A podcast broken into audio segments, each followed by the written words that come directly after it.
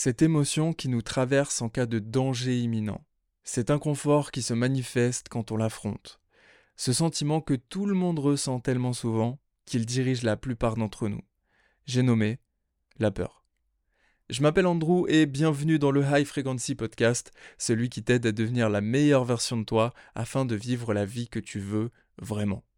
J'ai décidé de dédier cet épisode à la peur dans le but de t'aider à moins vivre à travers elle.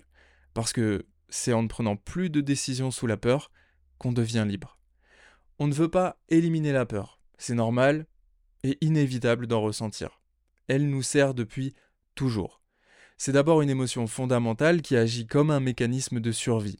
Elle se déclenche quand on perçoit un danger et elle nous prépare à réagir pour faire face à la menace. Grâce à la neuroscience, on sait que la peur se fraye plusieurs chemins dans notre cerveau, mais tout passe par une petite région située dans une partie interne qu'on appelle l'amygdale. L'amygdale qui est en forme d'amande dans le cerveau est très liée au sentiment de crainte parce qu'elle est le siège de la mémoire émotionnelle. Elle a la particularité de posséder le plus de connexions avec le reste du cerveau, ce qui lui permet de recevoir beaucoup d'informations rapidement et d'agir sur beaucoup de zones en même temps. Pour faire simple, l'amygdale reçoit toutes les sensations visuelles, tactiles, auditives et olfactives et elle déclenche la réponse physiologique de la peur. Ça vient interrompre toutes les autres tâches que le cerveau est en train de réaliser et provoque le déclenchement des mécanismes de protection qu'utilisaient déjà nos premiers ancêtres préhistoriques. Les trois F, fight, flight, freeze. Fight pour combattre le danger, flight pour fuir le danger, et freeze pour ne plus bouger afin de passer inaperçu. Les battements du cœur s'accélèrent pour se préparer à un combat ou à la fuite et les pupilles se dilatent pour mieux voir. Ce qui est fou, c'est que l'amygdale a vu le danger avant le cortex, qui est la zone de la conscience. L'anecdote du serpent de Joseph Ledoux illustre bien ce mécanisme. Un promeneur marche dans une forêt, perçoit une forme allongée sur le sol qui ressemble à un serpent. La réponse immédiate que le marcheur a, c'est de lever son pied comme pour éviter l'animal. Ce n'est qu'après un petit laps de temps que l'information visuelle est traitée par la conscience et que le promeneur remarque qu'il s'agit en fait d'une branche. Et toutes les réponses corporelles de la peur alors s'estompent. Phobie et traumatisme sont stockés dans l'amygdale et pour s'en débarrasser, certaines pratiques consistent à faire revivre l'événement et créer une nouvelle association pour défaire le lien, comme pour remodeler les connexions neuronales. Il y a plusieurs méthodes qui existent pour commencer à guérir et ce sera sûrement un sujet qu'on abordera dans un autre épisode. Il existe plein de peurs. La peur de manquer, la peur du vide, la peur des araignées, il y a même la peur des bananes. Parmi les peurs les plus répandues, on retrouve la peur de parler en public. Ce serait 75% de la population mondiale qui aurait cette peur. Et j'en ai moi-même été atteint. Je me souviens qu'en primaire, j'avais école le samedi matin. Et ce jour-là, pour nous, c'était poésie. Chacun notre tour, on devait se mettre debout et réciter la poésie. Je révisais à fond et je la connaissais par cœur, jusqu'à ce que ce soit mon tour de me lever devant toute la classe et de réciter cette poésie. J'avais la voix qui tremblait et j'oubliais tout, ou presque. Je me retrouvais avec à peine la moyenne parce que mon cerveau me disait Il y a un énorme danger là Cette peur m'a suivi pendant longtemps. Parler en public pour moi, c'était comme faire un saut en parachute alors que t'as le vertige. Et encore, personne ne te regarde pendant ta chute. Parce que ce dont j'avais vraiment peur, c'était pas de parler. C'était d'être jugé, c'était d'être rejeté, et d'avoir ce sentiment de ne pas être assez. Et si on regarde l'histoire, c'est normal. Être rejeté par un groupe autant de nos lointains ancêtres était synonyme de mort. On avait besoin du groupe pour survivre. Aujourd'hui, ce n'est plus le cas. Et pourtant, notre cerveau fonctionne toujours de cette manière. Heureusement, on peut apprendre à s'en détacher. Je ne dis pas que c'est facile, ça demande du courage et du travail d'affirmer sa différence. Et pourtant, c'est le chemin qui va te mener à tout ce que tu veux dans la vie. Laisse-moi t'expliquer pourquoi être rejeté, c'est pas si grave. Le rejet est une redirection. Si on pense que tout arrive pour nous, alors on n'a rien à craindre. Encore une fois, tout est une question de perception. Ton mec t'a quitté Redirection. Je mérite mieux. Ton groupe de potes dit que t'as changé Redirection. On n'a plus les mêmes objectifs, je finirai par rencontrer des gens plus alignés. Tu te fais virer de ton travail Redirection. j'ai un meilleur travail qui m'attend quelque part, ou c'est que je dois lancer mon entreprise? Ce rejet te met dans la bonne direction. Je sais que ça n'en a pas l'air, je sais que ça n'enlève pas la douleur et la peine d'être seul malgré soi. Je me souviens exactement du sentiment où j'ai emménagé en Bretagne pour une relation qui n'a mené à rien. Je me suis retrouvé tout seul, je ne savais pas quoi faire de ma vie, je n'avais pas d'amis sur qui compter, et j'ai erré comme ça pendant plusieurs mois à me sentir complètement perdu.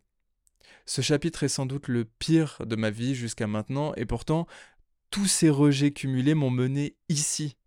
J'ai eu mon éveil spirituel grâce à cette solitude forcée, ce qui m'a lancé dans le développement personnel, ce qui a fait que plus tard je me suis mis sur les réseaux sociaux pour aider à mon tour il y a deux ans, ce qui fait que je suis devenu coach et que j'ai un impact positif tous les jours. Il y a souvent, voire tout le temps, un chapitre de solitude, un moment où tu es seul avec toi-même et ça peut faire mal. Si tu traverses ce moment, prends ce temps pour apprendre à te connaître. Cherche ce que tu aimes, ce que tu veux vraiment, apprends vraiment à te connaître. Investis en toi, investis du temps, investis de l'argent, et crois que tu mérites mieux, et je t'assure qu'un jour ça arrivera. C'est comme ça que je me suis libéré de certaines peurs et que je continue de me libérer aujourd'hui. C'est comme ça que j'ai manifesté plein de choses dans ma vie et que je continue de manifester ce que je veux aujourd'hui. Je ne peux pas prédire quand ça arrivera pour toi. Je ne peux pas prédire comment ça arrivera, mais je sais qu'un jour la vie nous sourit et tout prend sens si on fait les bonnes choses et que l'on continue de le faire, quoi qu'il arrive. Je sais que c'est pas le cas de tout le monde, parce que tout le monde ne fait pas les bonnes choses. Si tu écoutes ça, je suis sûr que tu le feras. Ça ne veut pas dire que la vie deviendra plus facile, un long fleuve tranquille. On aura toujours des problèmes, des challenges, des difficultés, et c'est normal, c'est ce qui nous fait grandir. C'est comme ça qu'on évolue et on est là pour ça. Comme l'a dit Albert Einstein, nous devons faire de notre mieux, c'est notre responsabilité sacrée en tant qu'être humain. Et j'y crois à fond à cette citation. Au niveau corporel, la peur est proche de l'excitation. Le cœur qui s'accélère, la transpiration, les pupilles dilatées. C'est pourquoi on peut réussir à faire un petit tour de passe-passe à notre cerveau. La chose qui diffère le plus entre ces deux états, c'est notre langage intérieur. C'est l'histoire que l'on se raconte avant ou pendant l'événement. Et c'est bien souvent avant que l'on a le plus peur. Seneca a dit Nous souffrons plus souvent de l'imagination que de la réalité. C'est tellement vrai. Combien de fois on a pu imaginer le pire scénario et en fait ce n'est jamais arrivé. Et s'ils étaient pas sympas Et si j'avais un accident sur la route Et si je ratais l'examen? Tout ça, c'est de la souffrance engendrée par des peurs souvent irrationnelles. Je ne dis pas que ça ne peut pas arriver, mais c'est une possibilité parmi tant d'autres plus positives. Je te donne trois choses que je pratique pour éviter que ces peurs irrationnelles prennent le dessus. La première, c'est que je me prépare au pire, mais j'attends le meilleur. Laisse-moi clarifier. C'est présent dans les métiers à risque, astronautes par exemple. Ils se préparent pour des potentiels accidents pour savoir les gérer si ces accidents arrivent. Si ce n'était pas le cas, imagine en cas de problème ce qui se passerait ils céderaient à la panique, et là, personne ne pourrait les aider. J'ai décidé d'appliquer ça aussi dans mon quotidien.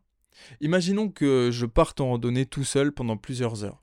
Je vais d'abord prévenir ma copine où je vais et pour combien de temps à peu près j'en ai. Disons que si je rentre directement après la randonnée, il sera 16 heures.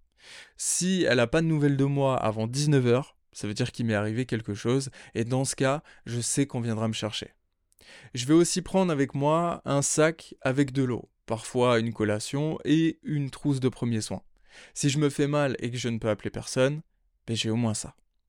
Maintenant que tout ça est prévu, je peux me concentrer sur la randonnée et attendre le meilleur de cette marche sans penser au scénario catastrophe parce que j'y suis préparé. Encore une fois, j'attends pas que les pires situations arrivent. C'est pour pouvoir avoir l'esprit plus tranquille pendant cette balade que je me prépare.